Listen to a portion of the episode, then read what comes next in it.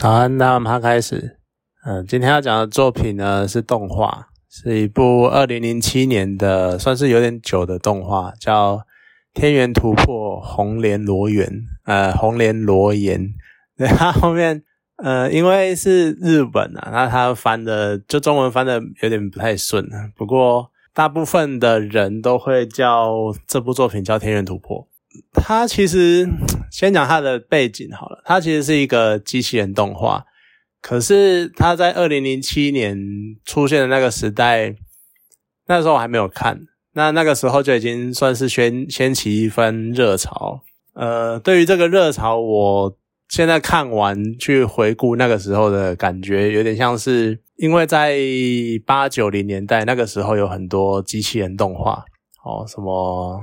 就各式各样什么呃《魔神英雄传》啊，或者什么呃《地球勇者》啊，就那时候有很多那种机器人啊，然后会有合体的动画啊，然后会有什么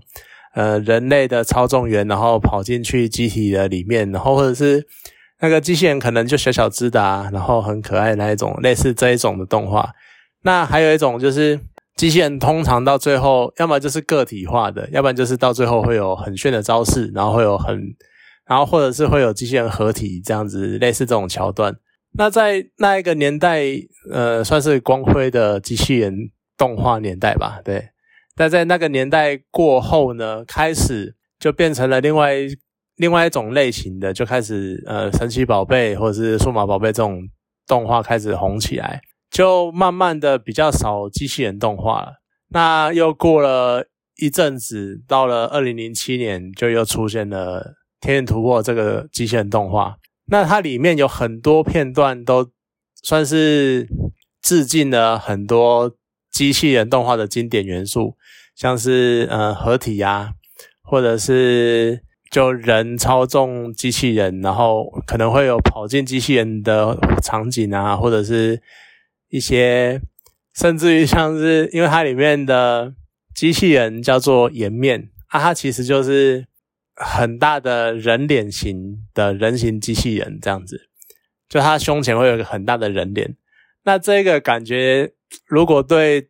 机器人动画有点接触的话，可能就会觉得这个部分就很像以前的很红的《魔神英雄传》，就它也是一个很大的人脸从地上升起来，然后这人那个人脸再变成人机器人这样子。好，总之呢，它就是呃致敬了很多这样的场景，所以。可能在那个时候，在十几年前的那个年代，就又再度勾起了以前看过机器人动画这个年代的这些动漫迷，然后那时候就很红。而且再来是，那这是我现在回顾那个时候的。那因为我那个时候也是有一点对于动画，在零七年那个时候，对于动画就有一点点疲倦或是疲惫吧，就是。呃，机器人动画流行年代可能是九零初那时候，那那时候还小。那后来呢，所谓的日本动画就开始，中间一段时间就是我刚刚讲了嘛，就是神奇宝贝那些。那再来就会变成像是火影啊，或者是海贼王这种漫画改编的动画，那也开始比较少这些部分了。所以对我来说，那一个年代那个时候，我就会开始对于。然后那时候看的有点多，所以对于动画有点疲乏，所以那个时候我没有接触这这这部作品。那我现在只是看完了，现在看完了《天元突破》之后，回顾那个时候它有可能这么红的原因，算是再度掀起风潮。那整部动画呢，一开始其实也蛮有趣的，就它描述的，它其实很多元素我都已经有点搞混，它到底。是不是当时的致敬，或者是后来有类似的作品？像他一开始的设定是，大家所有的人类都住在地堡里面，就是地下的堡垒，然后大家都住在一个很深很深的洞里面，然后每天呢，就是主角他是一个钻钻土的工人，然后他每天就是钻着土，然后去开拓地下的开拓地下，然后帮地下的人建造居住处。那那个设定呢？你就会很像之前一部也算是蛮有名的文学作品，叫《尘土记》，就也是一样，大家住在地堡、地下堡垒里面，然后再在地堡、地下堡垒生活，然后一直被告诫说不能到地表去，因为地表非常的危险，这样子。总之呢，他们就主角就在这样的生活中开始，然后他最特别的技能就是他非常的会钻地这样子，然后哎，然后所以他钻地的技巧非常的强。那这时候他出现了一个老大，就是叫卡米娜，主角叫西蒙，然后他的老大叫卡米娜。那卡米娜呢，就整天想着他要到地表去看看这个世界，因为他觉得人类不应该被关在小小的地底这样子，他地地表地表应该有更广大、更无限的天空、更无限的世界这样子。所以呢，他就整天想着要钻出去，结果有一天呢，诶，真的被他们钻出去了。那原因是因为西蒙他发现了一个小小的人脸，好，他发现这个人脸呢，原来是一个机器人，然后他也发现了一个神奇的小砖头，然后发现这个砖头呢，其实就是那个人脸的钥匙，然后他们最后就钻出了地表，钻出了地表才发现哦，原来地表上面有已经有一些些反抗军，然后这些反抗军呢。在反抗的是兽人，而这些兽人是有一个叫做螺旋王的人在统领。那这个螺，那当初这个就是这些个这个螺旋王把所有的人类逼到地底。那他们千辛万苦的打败螺旋王之后呢，螺旋王告诉他们，原来所有的人类，他为什么要把所有人类赶到地底的原因，是因为有一个更强大的外星种族，叫做反螺旋族。还要压抑所有的拥有所有这些物种，那他要压抑这些物种，所以螺旋王他为了反，他为了保存人类，所以把人类赶到地底下。那在这样一个过程中，所以螺旋王被消灭了。那接下来呢，就是又遇到了反螺旋族的入侵，然后所以他们就决定要，总之就是最后就又不断的开始跟反螺旋族对。对战，然后到最后超过了，就迈向了某个世界宇宙中心这样子，然后在最后有一个最后的对决，然后当然最后就打赢了。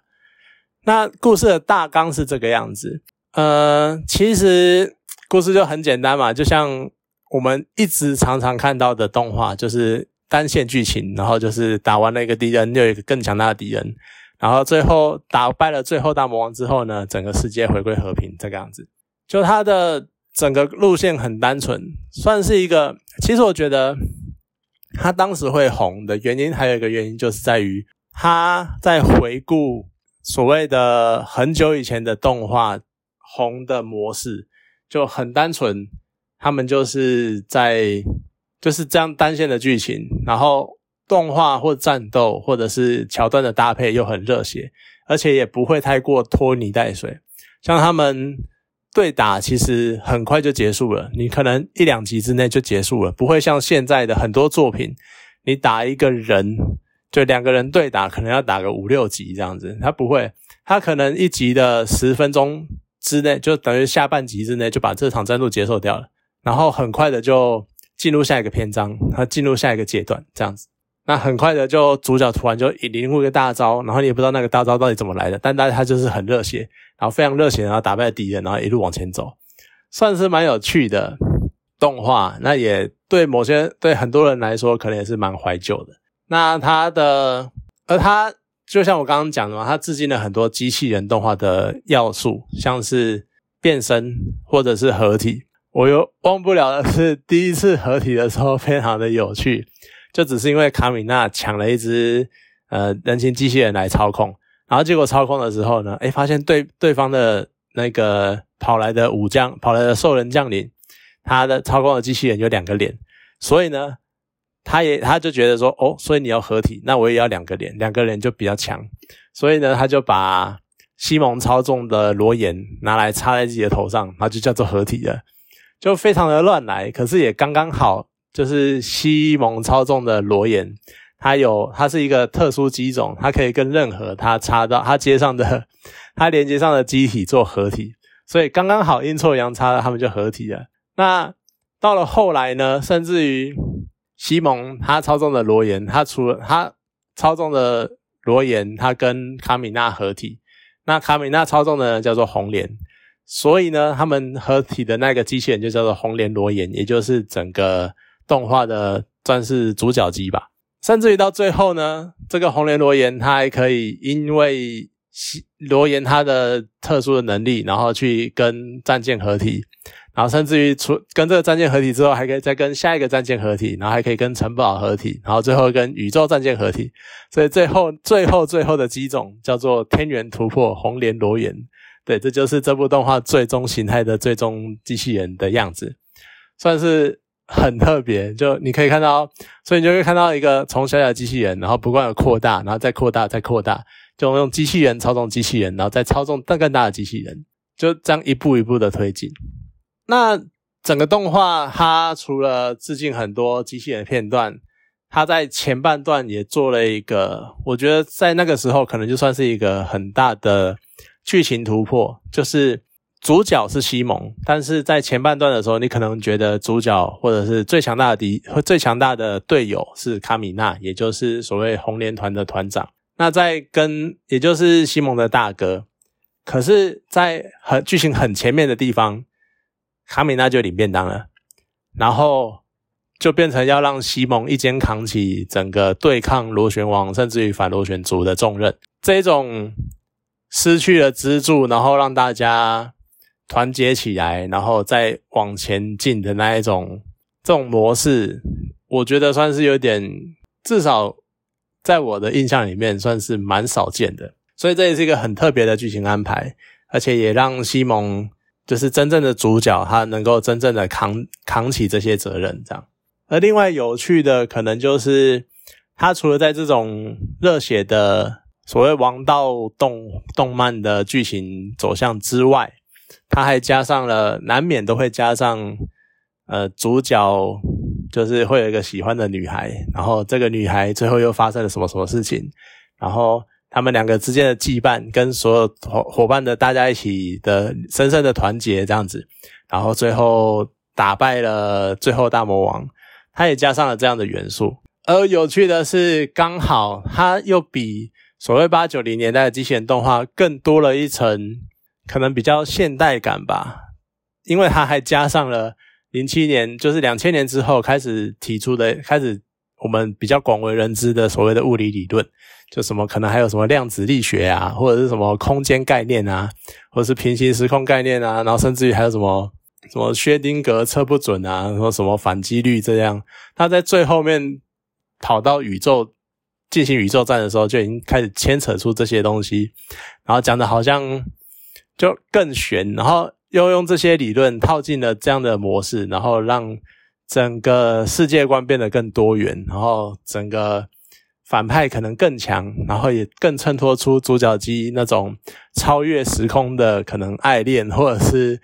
友情的团结，这样就这些更有趣，而且更呼应了整个动画当时最有名的名言，就是我的砖头是能够直穿天际的砖头。就最后甚至于很长串的一段话，就变成希望讲说什么我的砖头可以跨越任何时空，跨越任何的界限，然后打破任何藩篱。然后我创造出来的道路可以跨越一切障碍，然后引导大家迈向未来那种感觉，就算是蛮有趣的。好，总之它就是一个非常在那个时候非常热血、非常特别的动画。砖头这件事情在当时也变得算是一种流行语吧，尤其这一句刚刚讲那句名言。总之算是一部很不错的作品。那它也。一开始致敬了很多东西，那到后来开始走出自己的风格。呃，如果就是对那个时候的机器人，对以前机器人动画算是比较喜爱的人，可以去找这部来看看，算是可以带你回忆起所谓儿时的感动，或者是那种怀念那种热血。因为其实你现在看，你可能一开始会觉得说，哦，有这种动画，然后又是那种会让人翻白眼那种超直线到不行的剧情，可是。你会随着剧中的人的那种对白跟节奏，慢慢的你也会开始觉得哦，真的很热血，然后真的搭再搭上那种有点金金属风、金属摇滚风的那种配乐，然后你就觉得整部作品让你非常的整个人沸腾起来，就跟着那个 甚至于可能夸张一点的人，或者是比较入戏深的人，人可能就跟着，甚至于会开始跟着剧中的角色开始喊他们的台台词，或者是一起呼喊红莲罗园的名字，这样子。好啦，算是不错的动画，有趣的，有兴趣的话可以找时间去找来看一下。好，那今天这部动画就介绍到这边，谢谢大家。